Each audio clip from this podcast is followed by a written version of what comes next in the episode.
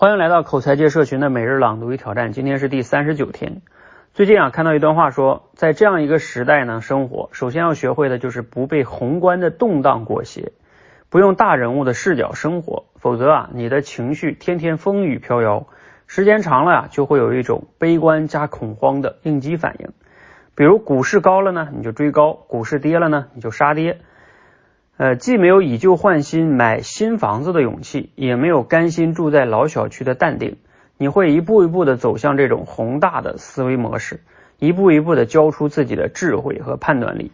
这段话说的真好，所谓不用大人物的视角生活，意思啊就是不要被那些大话题裹挟，要有能力体会身边的小事儿的价值，有能力自己给自己定义话题，有能力在一花一草。在解决自己眼前的问题中找到乐趣。你看，两百年前呢，我们说家事、国事、天下事，事事关心。这句话的重心啊，在天下事。而今天呢，这句话的重心要变成家事和身边事。摘自罗胖的六十秒。哎，不知道你读完了这段话有哪些感想哈？呃，你是如何理解文中？过去我们的重点呢在于关注天下事儿，那现在呢重心变成了身边事和呃家事呢？哎，可以举例子说一说吗？这就是我们今日的思考与即兴表达的挑战题。哎，我觉得这个小素材呢还挺有意思的哈，就是呃，我为什么我们以前要去关注，比如说天下事呢？以前你想啊，人社会比较稳定，然后信息传播的也比较慢。我们可能每天身边接触的人都是你身边的亲戚朋友啊同学是吧？尤其像古代的时候是吧？信息更闭塞，你想出个门那都 进个京考考个试啊走好几个月。但今天可不一样是吧？我们拿着手机啊，随时随地世界大事随时跑到你身边，朋友圈是吧？世界新闻啊，美国又怎么了是吧？英国又怎么了？等等等等等等。所以。我们这种信息太快了，我们太容易关注整个娱乐圈的明星又怎么了，马云又怎么了，等等等等等等，就是天下事是吧？不用出屋啊，通过一手手机一下子全知道了。所以呢，反而就会让我们对于家事跟身边事反而可能关注的会更少一些了啊，因为觉得每天没什么新鲜的，然后也不愿意去关注这个身边的事和家事。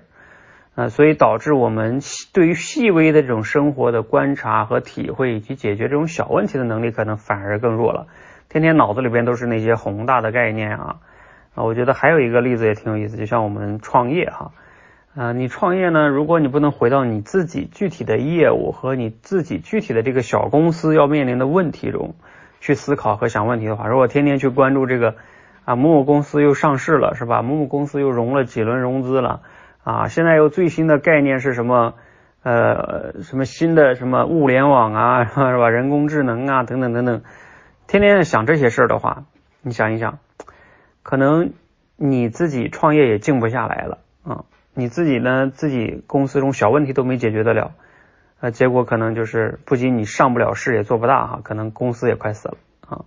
我们回到家庭中也一样啊，那种天下事啊，可能跟我们关系不大。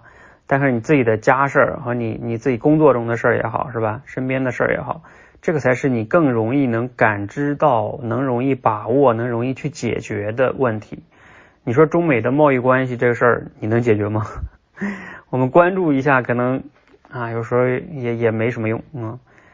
所以不要过多的关注，还是挺有道理的哈。啊，一方面呢，关注过多让自己焦虑啊；另外一方面呢，又也解决不了问题啊，而且还忽略了身边的事儿。尤其身边的事儿，我们是容易能掌控的，才容易更能获得这种掌控感跟幸福感吧。嗯，好，那希望呢，我们都能通过这个今天这个观点哈，让我们有所启发，呃，让我们在尤其是马上要快新年了哈，我们更应该去关注一下家事跟身边事啊，你身边那些爱你的人和你爱的人反而更重要哈。希望大家都新年快乐，谢谢。